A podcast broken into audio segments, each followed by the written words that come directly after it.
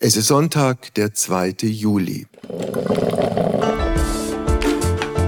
Apokalypse und Filterkaffee. Heimspiel. Das Interview am Sonntag. Mit Wolfgang Heim. Sie ist Journalistin des Deutschlandfunks, sie war Korrespondentin in Moskau und kennt auch die Ukraine und Belarus besser als viele andere. Und wir reden miteinander wenige Tage nach dem versuchten bzw. gescheiterten Putsch in Russland. Herzlich willkommen, Sabine Adler. Hallo, grüß Sie. Frau Adler, wir zeichnen auf Mittwochnachmittag. Wir gehen online Sonntagvormittag. Äh, mit anderen Worten, da sind jetzt dreieinhalb Tage dazwischen, in denen einiges passieren kann. Womit rechnen Sie? Vielleicht mit ein paar mehr Informationen, äh, was über den Verbleib von Jewgeni Prigozhin, dem äh, Gründer der Wagner Privatarmee, passiert ist. Das heißt ja, dass er in Weißrussland, in Belarus angekommen sein soll. Gesehen haben wir ihn da noch nicht. Es gibt noch kein Zeugnis davon. Das ist unmissverständlich belegt. Und vielleicht erfahren wir auch ein bisschen mehr darüber, ob seine Truppe nach Belarus geht. Ja. Äh, auch da gibt es immer noch widersprüchliche Informationen. Das Internetportal Vyorska zum Beispiel hat geschrieben, das ist ein unabhängiges russisches Portal, hat geschrieben, dass Behörden in Belarus bestätigen, dass eben Unterkünfte gebaut werden sollen für Wagner mit mehreren Lagern für je 8000 Mann. Aber das ist dann wieder dementiert worden. Also da müssen wir abwarten, was da kommt. Ansonsten ist die Frage, ob er komplett allein sich in die Hände von äh, Lukaschenko begeben hat oder begeben wird, ob er eine Leibgarde dabei hat. Und eine zentrale Frage ist natürlich auch die, in welcher Bewaffnung die Wagner-Leute nach Belarus kommen? Das ist in der Tat eine Frage, denn es heißt, sie haben ihre Waffen abgegeben. Sie würden äh, große Teile von Militärtechnik tatsächlich der russischen Armee übergeben. Mhm. Wir können es nicht nachweisen. Wir wissen nicht, ob das stimmt. Wir haben äh, diese Aussage unter anderem gehört von Wladimir Putin. Aber der sagt auch viel, wenn der Tag lang ist. Und da stimmt nun weiß Gott nicht alles. Wenn wir vielleicht am Anfang unseres Gespräches bei Jewgeni Prigoschin äh, bleiben, ist er aus Ihrer Sicht der allererste und der allerwichtigste Verlierer dieser ganzen Geschichte? Das wird sich noch zeigen. Ich bin mir da gar nicht so sicher, ob das wirklich so ist. Das wird nämlich davon abhängen, ob Putin ihn weiter braucht. Das wäre zum Beispiel denkbar, dass die ganzen Einsätze in Afrika, in der Zentralafrikanischen Republik, in Mali, in Libyen, in Syrien, ob diese Einsätze jeweils weitergehen, andauern denn ich kann mir nicht vorstellen, dass mit dem Verschwinden von Prigozhin an der Spitze tatsächlich auch diese ganzen äh, Einsätze beendet werden. Das sollte mich wundern. Wir werden ja. allerdings auch darüber wirklich wenig erfahren. Und die andere Geschichte ist, wenn äh, Putin tatsächlich diese Kampfkraft der Wagner-Gruppe weiter benutzen möchte, das ist ja eine sehr schlagkräftige, brutale, effiziente, in einem schlimmen Sinne effiziente Armee, dann könnte das sein, dass das nur der Fall ist, wenn Prigozhin tatsächlich selbst an der Spitze steht. Das heißt also, wenn er sie wirklich anführt, denn er hat schon so etwas wie Charisma, er kann einen unglaublichen Chorgeist offenbar entwickeln und ob das einfach so mal jeder, äh, irgendjemand anders übernimmt und das genauso kann, ist die große Frage. Ja. Auf der anderen Seite, wenn man sich diese Wagner-Truppe anguckt, das sind ja nicht nur irgendwie ein versprengter Haufen ehemaliger Mörder und Totschläger, die man aus den russischen Gefängnissen rekrutiert hat.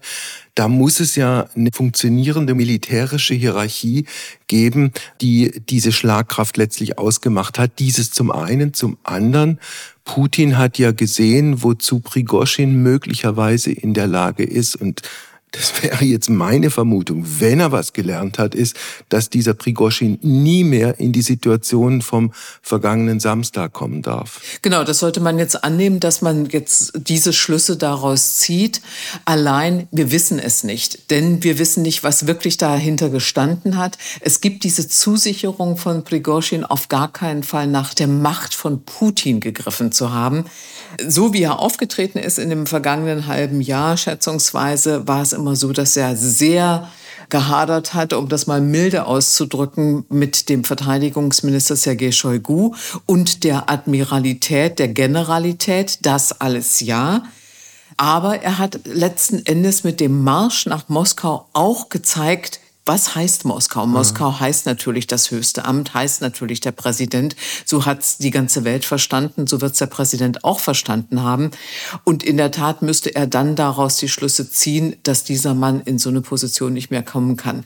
Das kann aber sein, dass da noch irgendwelche anderen Merkwürdigkeiten im Hintergrund ablaufen. Ich sage das deshalb so geheimnisvoll, weil es wirklich manchmal mit Beobachtung und mit geltenden ja, Verhaltensweisen, sagen wir mal so ganz allgemein, äh, mitunter nicht immer zu erklären ist, was in Russland und vor allem äh, hinter den Kulissen sich abspielt.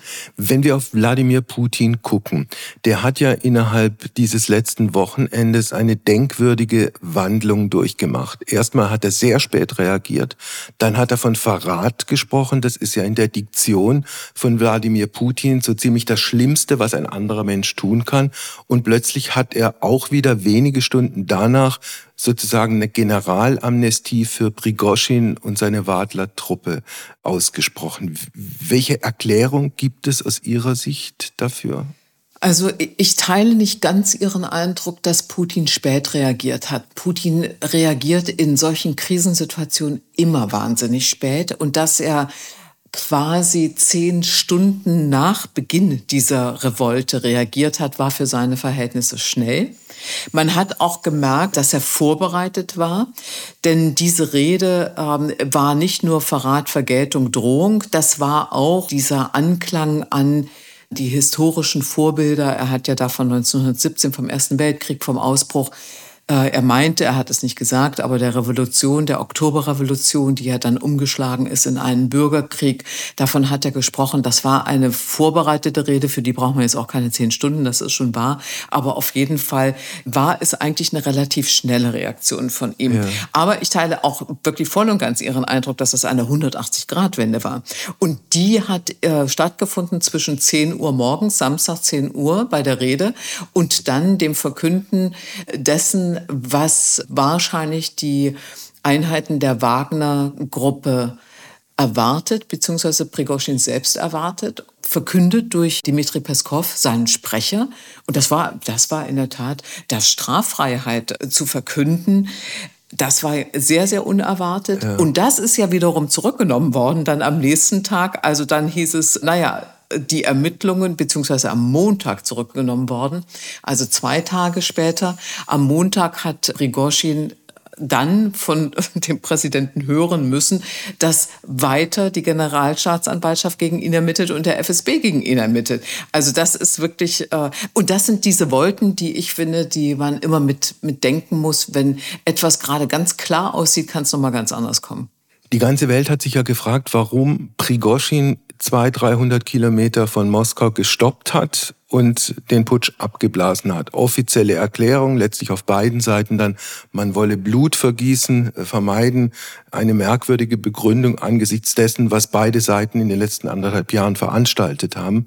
Kann es sein, dass haben nun viele Fachleute, zu denen ich mich überhaupt nicht zählen möchte, gesagt, kann es sein, dass sich Prigoschin insofern verspekuliert hat, als er gedacht hat, wenn er loszieht, dann kommen von links und rechts die Leute aus den Sicherheitsapparaten, aus den Ministerien und aus der Armee und schließen sich ihm an? Ja, ich glaube, es waren zwei Entwicklungen, die er so nicht einkalkuliert hat. Die eine Entwicklung ist genau die, dass sich ihm die Leute anschließen aus der Armee, aus dem Innenministerium, vielleicht auch Nationalgarde, also aus verschiedenen bewaffneten Verbänden der russischen Siloviki, also der der bewaffneten Einheiten unterschiedlicher Formationen, auch des Geheimdienstes zum Beispiel. Das ist ausgeblieben, aber es ist noch was anderes ausgeblieben. Es ist äh, ihm auch niemand entgegengetreten. Also es hat ja überhaupt keine Verwicklung in irgendwelche Kämpfe gegeben. Und dieses Motiv, was er ganz zu Anfang genannt hat, nämlich, dass seine Leute in einem Lager noch auf ukrainischer Seite beschossen worden sind mit Raketen und aus Hubschraubern, Diesen Beweis ist er uns ja komplett schuldig geblieben, den gibt's ja gar nicht. Das behauptet er, er sagt, dass es gibt 30 Tote, er nennt nicht den Ort, man sieht nicht die, die Opfer. Mhm und so weiter, was ja in anderen Zusammenhängen durchaus der Fall ist. Aber er hat etwas Unerhörtes gemacht. Er hat dann selbst drei Hubschrauber abgeschossen oder abschießen lassen und eine Ilyushin-Maschine. Und eine Ilyushin-Maschine ist kein Kampfflugzeug. Das heißt also, er selbst hat letzten Endes einen bewaffneten Angriff mhm. oder er sagt, das war eine Notwehr. So, und damit war für ihn eigentlich die Schule aus. Damit konnte Putin ihn nicht mehr empfangen. Es heißt, er wollte unbedingt, dass Putin mit ihm spricht. Sie haben schon ein enges Verhältnis, aber er ist nicht umsonst Putins Koch. Als solcher wird er immer wieder bezeichnet. Man nutzt seine Dienste, aber der Koch sitzt ja in aller Regel nicht mit am Tisch. Und so sollte es auch bleiben. Und das, was Prigozhin nachgesagt wurde, war, dass er eben tatsächlich gegriffen hat nach dem Amt des Verteidigungsministers.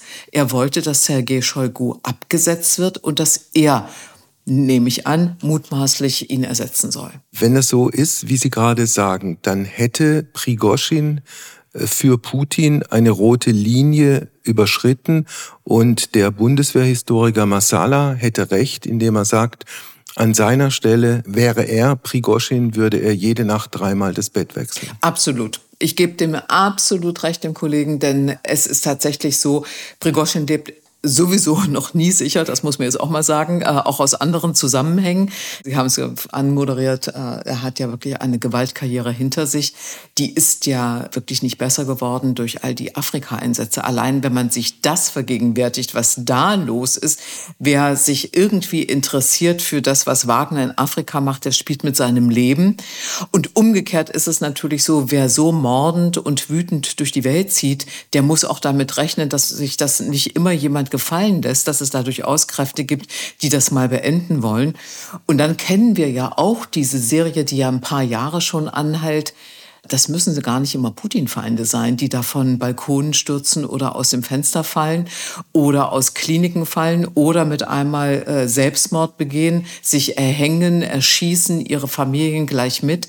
Also das passiert am laufenden Band.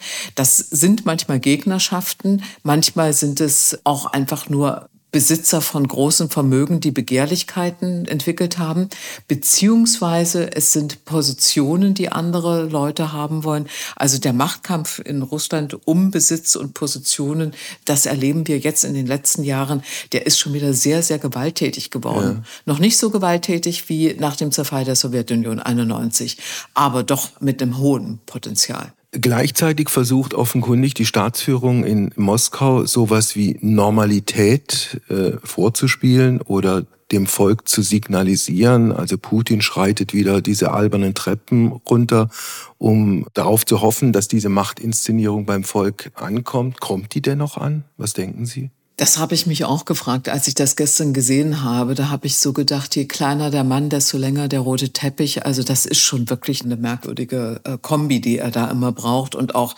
jetzt, er, er nimmt auch immer mehr und mehr die Symbolik der Zaren. Das war gestern auf dem Krönungsplatz der Zaren und so weiter.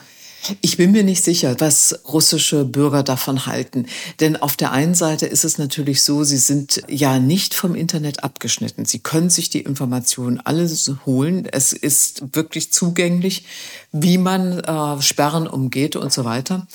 Und auf der anderen Seite ist es auch die Psychologie der Diktatur, dass wenn man anfängt, die Diktatur in Frage zu stellen, es sich sehr unbequem lebt. Ich weiß das aus eigener Erfahrung. Ich bin in der DDR groß geworden. Und wenn man da anfängt, die Führung zu hinterfragen, dann kommt man ganz schnell an den Punkt, oder sagen wir, wir kommen früher oder später, kommt man an den Punkt, wo man sagt, was heißt das eigentlich für mich? Mhm. Was folgt daraus? Welche Konsequenz muss ich daraus eigentlich ziehen? Mhm. Und man fängt an, sehr, sehr unbequem zu leben. Deshalb kann ich mir vorstellen, dass die Leute sich ein bisschen für dumm verkaufen lassen wollen, weil ja. alles andere unbequem wäre.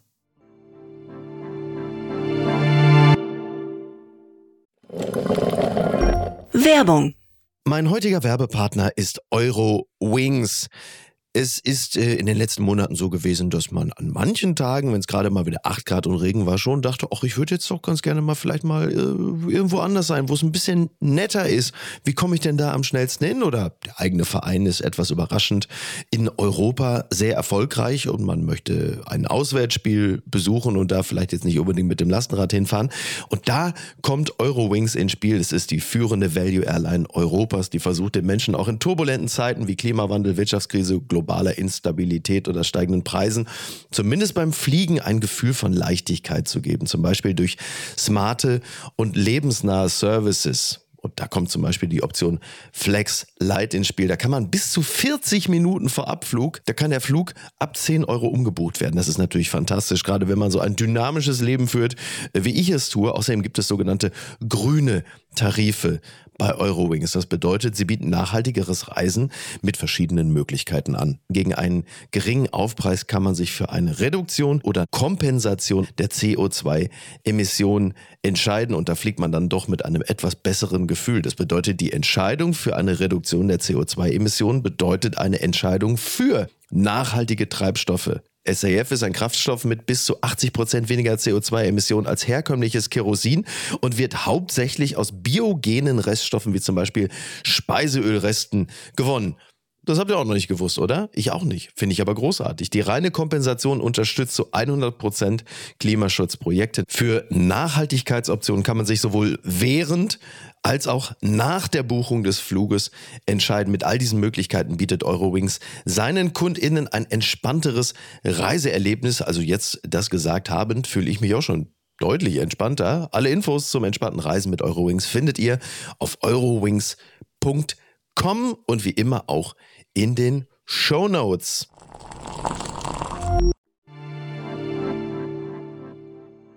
Frau Adler, wenn Sie es ansprechen, äh, Sie kommen aus einer kleinen Stadt in Sachsen-Anhalt, korrekt? Ja. Sie sind in einer Familie groß geworden. Frage, die sich auf welche Art und Weise mit dem System der DDR arrangiert hat? Meine Eltern sind ganz einfache kleine Leute, so würde man das, glaube ich, ganz zutreffend formulieren, die ich würde nicht sagen, dass sie unpolitisch waren. Äh, sie haben diese Unzulänglichkeiten dieses Staates sehr wohl gesehen, aber ich finde, dass sie obrigkeitshörig waren und äh, sich nicht mit dem Staat angelegt haben. Und das wirklich auch schon äh, relativ weit unten. Das heißt auch nicht, dass sie das nicht gesehen hätten oder gar, also ich glaube schon, sie sind insofern mit, Mitläufer gewesen, weil sie ja nicht in Opposition gegangen sind. Also ja. waren sie Mitläufer. Aber sie sind nicht aktiv geworden. Sie haben sich politisch nicht einspannen lassen, zum Beispiel. Das, das wäre nie im Leben äh, für Sie möglich gewesen. Wie war das dann für Sie als Tochter, zumal wenn Sie dann in einem Alter waren mit, weiß nicht, 12, 13, 14, 15, wo man ja natürlicherweise in eine Oppositionsrolle gegenüber den eigenen Eltern kommt? Ja, ich war schon in einer Oppositionsrolle gegenüber den eigenen Eltern, aber das betrifft eine ganz andere Geschichte. Das betrifft einen Punkt in unserer Biografie. Meine Eltern waren Eltern, die die sogenannten Wochenkrippen in Anspruch genommen haben. Und als Kind das zu erfahren und dann, wenn man so heranwächst und vielleicht auch allmählich dann in das Alter kommt, wo man selber mal einen Freund hat oder mhm. schon mal daran denkt, äh, auch irgendwie ja, eines fernen Tages eine Familie zu gründen, dann kommen solche Sachen ins Bewusstsein. Und das haben meine Geschwister und ich dann wirklich sehr stark in unserer Jugend hinterfragt. Also verzeihen, die Wochenkrippen heißt, dass man die Kinder sehr früh quasi weggibt? Genau. Das heißt eigentlich, dass man die Betriebe in der DDR, einige Betriebe, nicht alle, aber einige Betriebe, vor allem wenn es Großbetriebe sind, und das war Wolfen mit Orvo, dem, der großen Filmfabrik, beziehungsweise dem Chemiekombinat, da hat es diese Großbetriebe gegeben. Und da gab es immer äh, sehr viel Schichtarbeit. Die Menschen haben in Schichten gearbeitet und für die Frauen damals eben vorwiegend Frauen, bestand die Möglichkeit, in Schichten zu arbeiten und die Kinder während dieser Dienste eben in eine Krippe zu geben. Mhm. Das heißt also, mit wenigen Monaten kamen die Kinder in die Krippe Sie konnten dann auch in den Kindergarten weitergehen. Also man hat im Grunde genommen die Betreuung abgegeben, an, an Einrichtungen ausgelagert. Mhm. Und das war eine Auseinandersetzung, da muss ich sagen, mit der waren wir voll auf beschäftigt. Wir waren natürlich auch in der politisch interessiert. Ich jedenfalls war äh, politisch interessiert. Ja.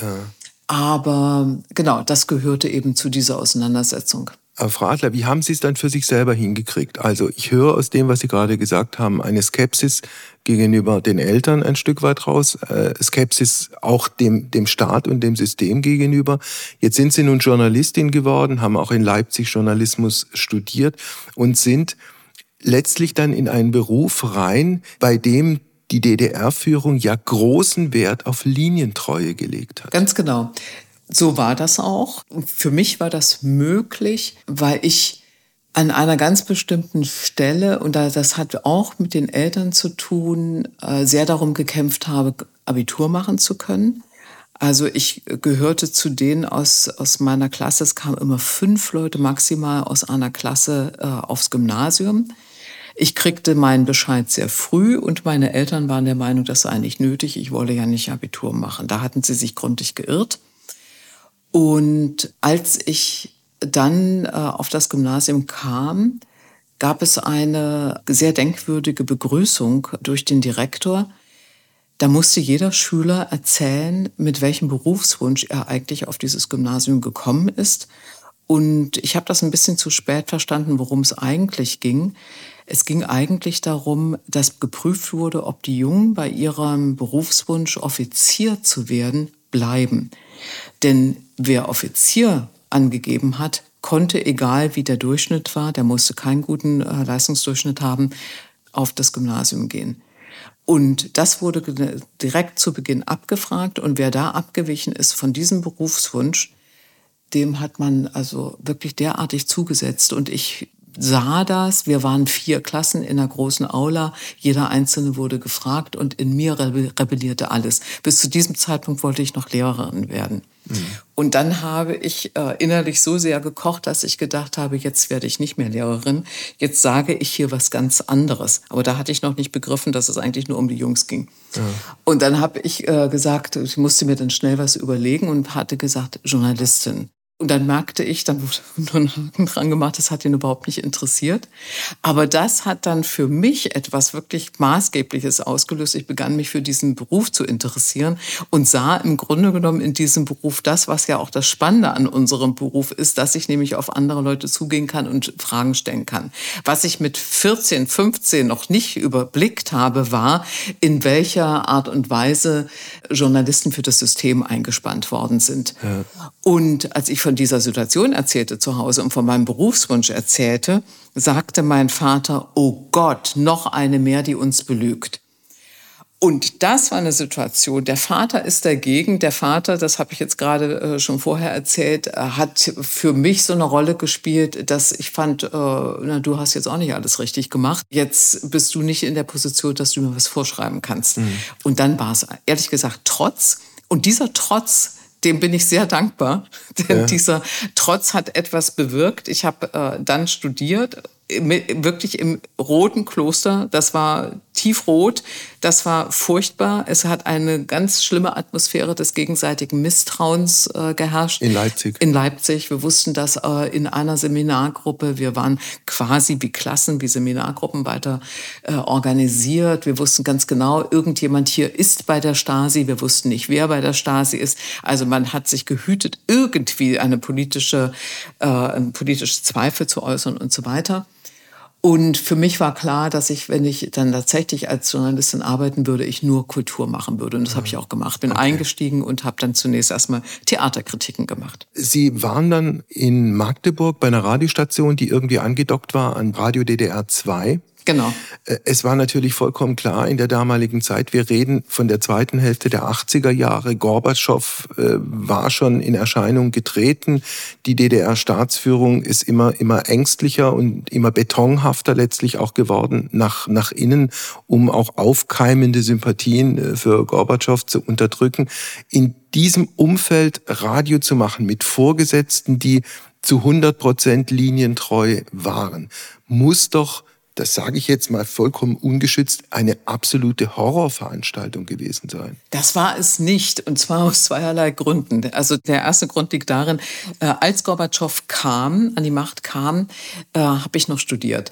Und es gab die Möglichkeit, einen Studentenaustausch äh, zu machen in der Sowjetunion. Und ich wäre nie und nimmer ohne Gorbatschow in die Sowjetunion gefahren. Aber als Gorbatschow da war und mhm. diese Möglichkeit sich eröffnete, da habe ich zugegriffen, denn ich habe gesagt, das gucke ich mir aus der Nähe an und das fand ich wirklich rasend spannend und habe da zum ersten Mal erlebt, was man als Korrespondentin dann ja auch äh, öfter mal erlebt, dass sich die Dinge aus der Nähe anders anfühlen äh, als aus der Ferne, sie sich äh, verständlich machen oder aussehen mhm. und habe da etwas erlebt, dass äh, schon eine hohe Politisierung da war, dass äh, das Bild von der Sowjetunion ein völlig anderes war, dass Dinge in der Sowjetunion möglich waren, die bei uns nicht möglich waren und umgekehrt. Also kurzum, es war wirklich rasend spannend. Und der zweite Effekt, der da eingetreten ist, war, mit Gorbatschow als dem doch großen Bruder, von dem die sozialistische Welt lernen sollte, wurde alles in Frage gestellt. Gorbatschow hat äh, dieses ganze System in Frage gestellt, indem er gesagt hat, wir müssen dieses System zu dem machen, wie es doch eigentlich gemeint ist. Mhm. Das, was wir hier als Sozialismus äh, verkaufen, das ist es doch gar nicht, was gewollt war. Diese Unfreiheit, diese Unterdrückung, das Potenziale nicht sich nicht entwickeln können und so weiter.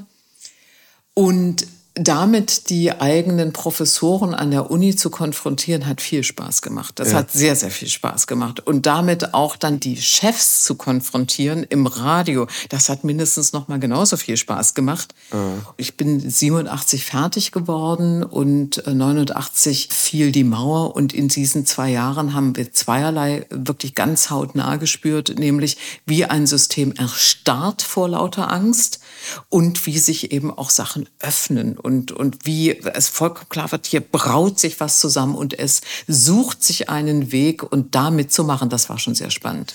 Also die Wende oder das Wendejahr 1989. Sie waren Mitte 20, mit anderen Worten, äh, unser früherer Bundeskanzler hätte möglicherweise von der Gnade der späten Geburt gesprochen, weil ja, ja, ja. Sie waren in einem Alter, wo Sie, wo Sie quasi neu anfangen konnten, was in Ihrem Fall auch funktioniert hat. Sie haben Radio bei FFN gemacht, Sie waren dann ein paar Jahre bei der Deutschen Welle und dann kam die Chance, ich glaube 1997, zum Deutschlandfunk zu kommen. Seitdem sind Sie auch bei Deutschlandfunk, wahlweise Deutschland Radio, waren insgesamt auch fünf Jahre Korrespondentin in Moskau die spannendste oder eine der spannendsten Zeiten Ihres beruflichen Lebens? Ja, ja, auf jeden Fall. Ja? Auf, je, auf jeden Fall. Das war so Anfang der Nullerjahre? Nee, das war äh, 1999. Das war im Sommer. Im August bin ich dahin und da wurde gerade eben Putin Ministerpräsident von Boris Jelzin eingesetzt und äh, kein Mensch kannte ihn und also dieser ganze Wechsel war total interessant, mhm. das äh, mitzuverfolgen. Also den wirklich ausgehenden sozusagen Geldziehen, der immer schwächer wurde und immer betrunkener. Ja, auch immer kränker muss man auch sagen und dem man auf der Nase rumtanzte, der im Grunde genommen jede Sympathie längstens verspielt hat. Und äh, der hat es einem solchen Nachfolger wie Putin eigentlich auch sehr leicht gemacht. Putin war das der Gegenentwurf von Jelzin und also der sehr viel jüngere, zurückhaltende, sportliche, smarte Typ, als er da angefangen hat. Und ich fand, was sehr unterbelichtet war, dass dieser Mann KGB war, dass er FSB also war.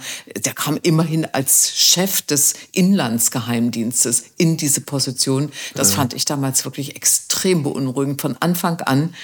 Und ich kann mich sehr genau erinnern, dass äh, mein früherer Chefredakteur beim Deutschlandfunk gesagt hat, ja, Sie sind immer so kritisch mit mhm. diesem Putin. Ist denn der so schlimm? Und dann versuchte ich das immer zu erklären. Doch, doch, also wenn jemand vom KGB und FSB kommt, ja. dann äh, ist wirklich Vorsicht geboten. Also Frau Adler, seit anderthalb Jahren fragen sich viele Menschen auf diesem Planeten, wie sie sich in Wladimir Putin so irren konnten. Ich erinnere mich an einen Auftritt von Wladimir Putin im Deutschen Bundestag, wo, glaube ich, alle aufgestanden sind oder applaudiert haben zu einem Zeitpunkt, als Putin schon Tschetschenien zu verantworten hatte und Gräuel passiert sind, wie es schlimmer nicht geht.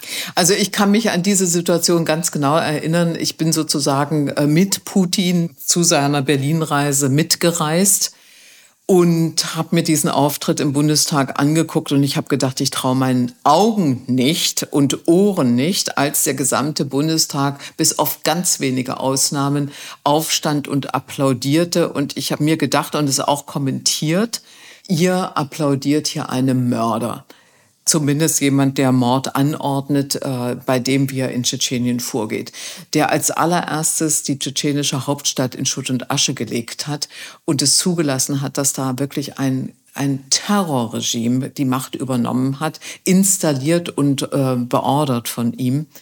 Das fand ich wirklich sehr, sehr geschichtsvergessen. Und natürlich konnte ich mir das erklären, warum das so ist, denn dieser Auftritt kam 14 Tage nach 9-11. Und das war wirklich eine, eine, wir sagen heute Zeitenwende, das war ein sehr großer Einschnitt für die westliche Welt, überhaupt für die Welt. Und Putin hatte etwas so unfassbar Schlaues gemacht. Der hat sich also unmittelbar nach diesen Angriffen auf das World Trade Center und den anderen Anschlägen auf den Pentagon und die, äh, dieses Flugzeug in Pennsylvania, da hat er etwas unfassbar Schlaues gemacht. Er hat äh, George Bush angerufen und hat ihm die Solidarität und sozusagen die Mithilfe im Kampf gegen den islamistischen Terror versprochen. Mhm. Und es ist, finde ich, vollkommen untergegangen in dieser ganzen Geschichte, weil er, die Begründung war, diesen Kampf führe ich ja selbst hier zu Hause. Ja.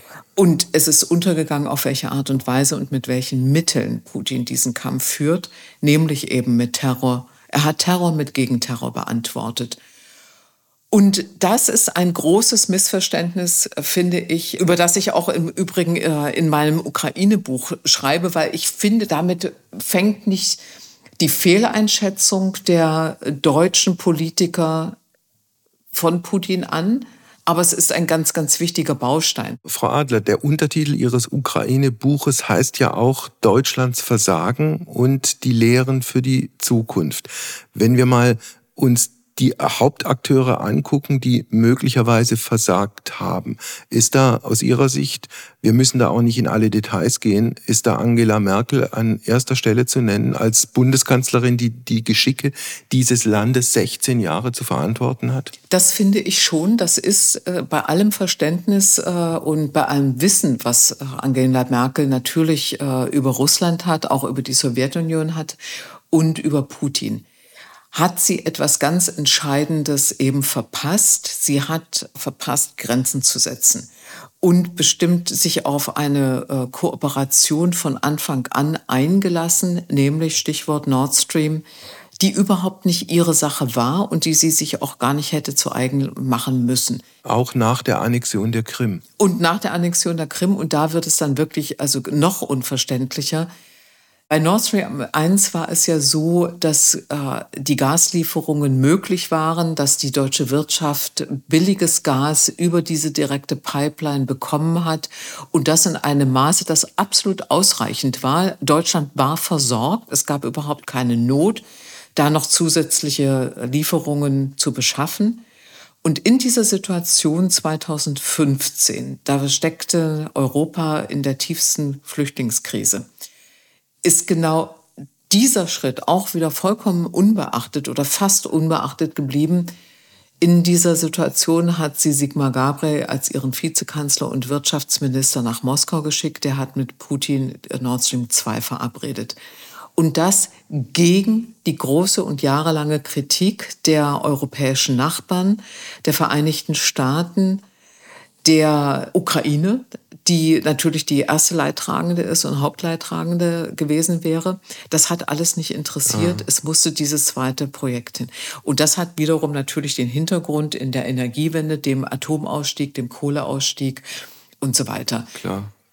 Und dann gibt's, wenn ich das sagen darf, noch eine zweite Politikerin, die noch deutlich länger, letztlich bis ran an diesen Ukraine-Krieg versucht hat, diese Geschichte mit Nord Stream 2 auch auf sehr kreative Art und Weise zu realisieren. Das Manuela Schwesig. Die Ministerpräsidentin von Mecklenburg-Vorpommern. Exakt. Und das ist schon, äh, das spricht nicht für die deutsche Politik, dass diese Politikerin bis jetzt vollkommen unbeeindruckt und unbehelligt ihr Land regieren darf, nochmal eine Wahl gewinnt und der Untersuchungsausschuss äh, im Landtag so zahnlos ist, wie er es eben jetzt ist, weil natürlich auch alle mitgemacht haben. Klar. Also diese Stiftung ist eben von den damaligen Landtagsfraktionen beschlossen worden. Und wenn die jetzt im Untersuchungsausschuss sitzen und die Grünen, die nicht mit beschlossen haben, aber jetzt erst dazukommen und da äh, allein im, im, Prinzip die Arbeit machen müssen, dann ja. reicht das eben nicht. Dann fehlt es denen an Schlagkraft. Und dann gab es, wenn ich zurückgucke, fast zeitgleich noch eine Verteidigungsministerin zu einem Zeitpunkt, als, ich weiß es nicht, 130, 140.000 russische Soldaten an den Grenzen aufmarschiert waren 5000 Helme in die Ukraine schicken wollte. Ja, und es gab aber äh, auch zuvor noch eine Bundesregierung, die äh, schon 2013 und 2014 genau diese Anzeichen, nämlich diesen riesigen Truppenaufmarsch, nicht wahrhaben wollte. Der anders als jetzt 2022 und 2021 im Übrigen auch schon vonstatten ging. Und die Geheimdienste haben äh, jetzt vor Beginn der großen Invasion tatsächlich aus dem Fehler von 2014 vor der Krim-Annexion gelernt. Sie haben diese Zahlen öffentlich gemacht. Sie haben öffentlich gemacht, dass sie aus Satellitenüberwachung und anderen Quellen wissen, dass da ein großer Truppenaufmarsch von russischer Seite an der ukrainischen Grenze vonstatten geht und haben das offen gehandelt. Das haben sie vor der Krim-Annexion nicht gemacht. Da standen diejenigen, die darüber wussten, davon wussten, zum Beispiel eben auch Korrespondenten, da, als wären wir die Cassandras dieser Welt und mhm. würden von etwas reden, was überhaupt nicht belegt ist, weil sich äh, niemand getraut hat oder es niemand für richtig hielt, diese Zahlen eben zu veröffentlichen. Ja.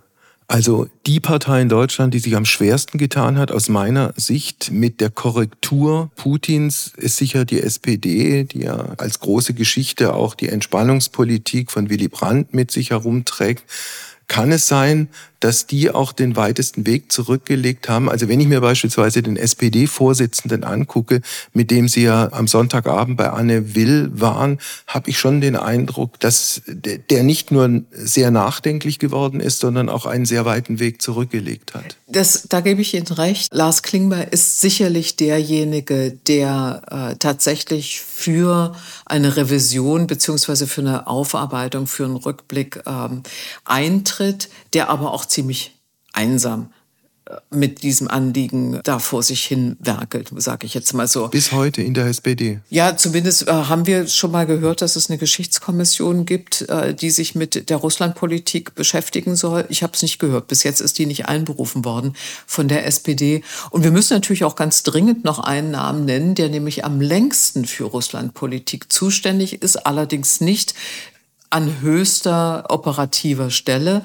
eben als Regierungschef, aber immerhin jetzt Bundespräsident ist und schon als äh, Chef der Staatskanzlei in Niedersachsen und dann äh, der Chef des Bundeskanzleramtes war und als Außenminister, Fraktionsvorsitzender in wirklich wechselnden Funktionen jeweils maßgeblich die Russlandpolitik mitbestimmt hat mhm. und eine Ukraine-Politik betrieben hat, die so viel Rücksicht und so viel Parteinahme für Russland immer enthalten hat, dass äh, also wirklich man der Ukraine es nicht verdenken kann, dass sie sehr vorsichtig ist, wenn es um Steinmeier ja, geht. Wobei sich dieser Frank-Walter Steinmeier ja zumindest äh, ich weiß nicht, ob das Wort viel, aber er hat auf eine gewisse Art und Weise sich entschuldigt, ohne da genauer und präziser geworden zu Genau, also er hat gesagt und sehr früh, das ist richtig, er hat das äh, als einer der ersten gesagt, wir haben Fehler gemacht, ich habe Fehler gemacht, andere auch. Aber die Fehler hätte ich gerne mal benannt mhm. bekommen. Das hätte ich schon richtig gefunden, denn ich frage mich, welche Fehler meint er denn jetzt? Es gab nämlich einen Fehler, den er wirklich sehr offen auch zugegeben hat und, und wie ich finde, korrigiert hat.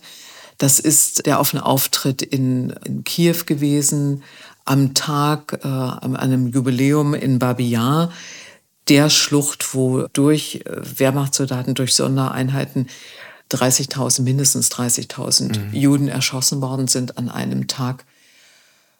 Und er hat gesagt, dieser Holocaust durch Kugeln, der von den deutschen Nazis verübt worden ist, ist einfach zu wenig bekannt in Deutschland. Und er hat, weil er nicht bekannt ist, auch zu einer falschen Rücksichtnahme geführt beziehungsweise zu einer Fehlannahme, dass es in Russland mehr Opfer, andere Opfer äh, gegeben hat als ja. in der Ukraine und die Ukraine in ihrem Leid, eigentlich in ihrem geschichtlichen Leid, nicht so wahrgenommen wurde, wie sie es verdient hätte. Das war eine Korrektur, das machen Politiker nicht so häufig. Er hat es gemacht, das habe ich ihm auch hoch angerechnet. Das haben ihm vor allem die Ukrainer, und das ist viel wichtiger, hoch angerechnet. Aber die anderen Sachen, Nord Stream, dieses Verzeihen, der Annexion der Krim, diese, dieser schlechte Minsk-Vertrag, dieser äh, Vertrag, der wirklich das Papier eigentlich fast nicht wert war, auf dem er geschrieben wurde. Das sind so alle Stationen gewesen. Da finde ich, da müsste man eigentlich hingucken. Ja. Und da interessiert mich natürlich auch, was die Kanzlerin mal schreiben wird, wenn sie dann ihre Biografie mal vorlegt. Wenn mhm. jemand 16 Jahre lang ein Land regiert, so viele Krisen bewältigt wie sie, dann ist es zwangsläufig, dass man da auch Fehler macht. Ja. Und das das nicht zuzugeben, das finde ich, ist eigentlich unter ihrer Würde. Frau Adler, ich, ich würde gerne noch ein, ein paar Punkte ansprechen, die aus der Ecke kommen, wo man sagt, also unsere Berichterstattung, das ist ja nur entweder ist es nur ein Teil der Wahrheit oder es ist eine verbogene oder gebogene äh, Wahrheit. In Wirklichkeit sind die Verhältnisse doch ganz anders. Das sind Leute, die aus der AfD-Ecke so argumentieren, auch von anderer Seite, auch aus der linken Seite gibt sowas. Äh, beginnen damit, dass man sagt, die Ukraine ist ein hochkorruptes Land. Zelensky als Person auch, ist Teil des Problems. Mit anderen Worten, Subtext, warum engagieren wir uns für dieses merkwürdige Land in dieser herausragenden Art und Weise? Weil die Ukraine vor allem ein Land ist, das eine sehr, sehr starke Zivilgesellschaft hat und dass diese Zivilgesellschaft es vermocht hat, anders als in Russland zum Beispiel, sich aus diesen Verhältnissen, aus dieser Herrschaft der Oligarchen herauszubewegen. Und zwar durch Proteste und auch durch wirklich demokratische Basisarbeit insofern, dass sich die Bürger überlegt haben, welche Art von Gesellschaft wollen wir eigentlich haben, in welchen Bereichen muss sich diese Gesellschaft zwingend ändern. Und sie haben angefangen, vor allem als allererstes mit der Antikorruptionsarbeit. Also wirklich zu versuchen, den Oligarchen, den korrupten Politikern das Handwerk zu legen. Und das ist zum Teil gelungen. Das muss man ganz klar sagen. Und ich würde nicht ganz einstimmen, wenn man sagt, Zelensky ist Teil des Problems. Zelensky ist nicht Oligarch gewesen. Er ist nicht jemand, der wirklich, anders als Poroschenko zum Beispiel, sehr reich ist, viele Firmen hatte, große Firmen hatte und damit sich über diesen wirtschaftlichen und finanziellen Einfluss den politischen Einfluss holen konnte. Das ist bei Zelensky so nicht der Fall. Aber er hat die Firmenanteile offenkundig ins Ausland transferiert. Ganz genau. Zelensky wird sich dafür verantworten müssen, dass er eben tatsächlich Anteile, Firmenanteile im Ausland verschleiern wollte. Das wird die Zeit kommen.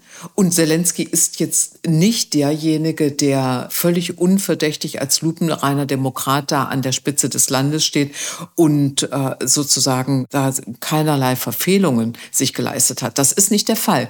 Zelensky ist jemand, der auch versucht hat, gleich zu Beginn des Krieges die Presse gleichzuschalten. Und das ist eine Angelegenheit gewesen, die in der Ukraine sehr auf Widerstand gestoßen ist, als nämlich die äh, Gesellschaft auch wieder die Zivilgesellschaft gesagt hat, auf der einen Seite richtig, wir müssen im Krieg natürlich gucken, dass bestimmte kriegswichtige Informationen nicht preisgegeben werden. Aber auf der anderen Seite brauchen wir natürlich schon eine Meinungsfreiheit mhm. und wir wollen hier keine Meinungsdiktatur haben. Wir wollen nicht über den Krieg zurück in solche Zeit. Und das hat er dann auch stoppen müssen. Also ja. es gibt durchaus freie Medien in der Ukraine, auch im Krieg. Lassen Sie uns, Sabine Adler, äh, zum Schluss unseres Gespräches vielleicht noch stichwortartig versuchen, in die Zukunft zu gucken, wissend, wie schwierig, wie kompliziert und wie unsicher das alles ist. Wie sehen Sie die Zukunft von Wladimir Putin und im Übrigen auch in Kombination mit seinem Außenminister Lavrov, dem zu diesem Putschversuch auch nicht viel mehr eingefallen ist, als zu sagen, da stünden ausländische Geheimdienste dahinter? Ja, das ist die Lesart, die immer funktioniert. Die, das ist auch eine, die immer ins Inland geht. Also Schuld ist immer der äußere Feind, äh, egal was passiert. Das ist jetzt nichts Überraschendes. Und Lavrov ist wirklich ein Diener seines Herrn. Es gibt diesen sehr, sehr bösen Ausdruck Mietmaul und er ist so eins. Das muss man einfach sagen. Also er sagt, was Putin hören möchte und mhm. ähm, hat da, glaube ich, auch schon längstens seine Seele verkauft. Ja, wie wird's kommen? Ich glaube, was wir wirklich gesehen haben an dieser Meuterei, Revolte, Putsch war es letzten Endes nicht, ist, dass diese Privatarmeen, die ein wirklich langes Eigenleben schon führen in Russland, zu einer echten Gefahr für Putin werden können und dass diese Privatarmeen auch nichts Gutes für die Zukunft verheißen, weil in der Zwischenzeit eben neben den ganzen staatlichen militärischen Strukturen da eine zivile militärische Struktur äh, geschaffen worden ist, die jederzeit von jedem instrumentalisiert werden kann. Ja. Und wenn wir äh, über dieses Szenario, äh, Putin selber hat gestern das Wort in den Mund genommen, Bürgerkrieg, ein Bürgerkrieg sei abgewendet worden. Es ist nicht der Bürgerkrieg wie 1917, als die Oktoberrevolution äh, stattfand, als wirklich Volksmassen aufeinander gehetzt wurden. Das wird, das ist nicht das Szenario, was ich erwarte. Aber es wird ein Szenario sein, ich rede jetzt zum schlimmsten Fall, dass wenn die Verhältnisse ins Rutschen geraten, diese Interessengruppen ihre Kämpfe bewaffnet austragen. Ja, es gibt Leute oder viele Leute sagen, nach dem, was am letzten Wochenende passiert ist, das ist der Anfang vom Ende politisch und möglicherweise auch äh, persönlich von Wladimir Putin. Sehen Sie das auch so? Ich finde, es ist noch nicht so ganz ausgemacht. Es kann sein, dass es ihm gelingt, seine Macht noch mal zu konsolidieren. Aber ich würde mal so sagen, also ein Bein am Stuhl von Putin ist so angesägt, mhm. wenn er sich da einmal zu, zu kräftig reinplumpsen lässt, ist er kaputt.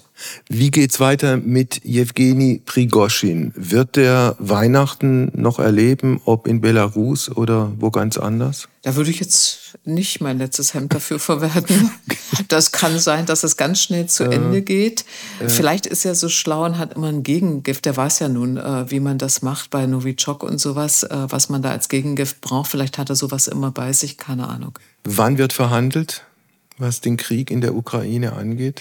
Ich hoffe, dass wenn die Gegenoffensive für die Ukraine erfolgreich stattfindet, der Druck hoch genug ist, dass dann Putin damit zu beeindrucken ist und er endlich an den Punkt kommt, wo er mehr zu verlieren als zu gewinnen hat. Aber an dem Punkt sind wir noch nicht. Gibt es die Chance, dass wir an diesen Punkt in diesem Jahr kommen? Ich glaube nicht. Ich glaube nicht. Dazu muss die Ukraine sehr, sehr gut kämpfen.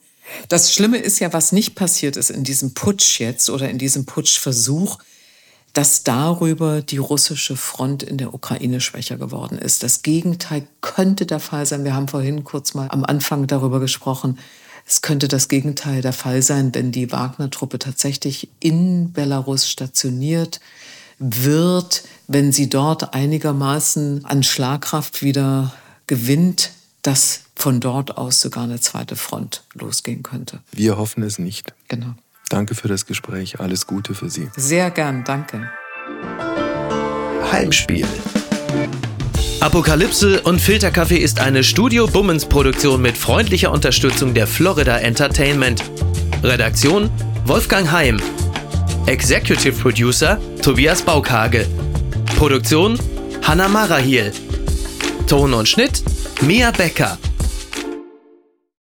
Ich dachte ja, wir machen einen Podcast zusammen, Joko, und dann ähm, hängen wir einfach ab, einmal die Woche, unterhalten uns ein bisschen lustige Alltagsbeobachtung, manchmal politisches ja. Take, dies, das, Feierabend. Was stattdessen passiert, ich muss Sport machen. Schöne naja. Scheiße. Auf eine gewisse Art und Weise ist es aber auch abhängend. Ne? ja gut, ähm, das ist aber so, so eine Entwicklung, die man natürlich nicht kommen sieht, wenn man einen Podcast beginnt, wo man aber, wenn man einen Podcast hat, wie wir beide, der jeden Donnerstag erscheint, äh, und Sunset Club heißt, sehr dankbar darüber ist, dass zum Beispiel ein Gast wie Kai Pflaume sagt, hast du nicht Bock auf eine Klimmzug-Challenge? Ja, und jetzt mache ich seit zweieinhalb Monaten, trainiere ich Klimmzüge. Bald ist es soweit. Die große Auflösung, habe ich es geschafft, einen Klimmzug zu schaffen. Also habe ich es geschafft, ihn zu schaffen.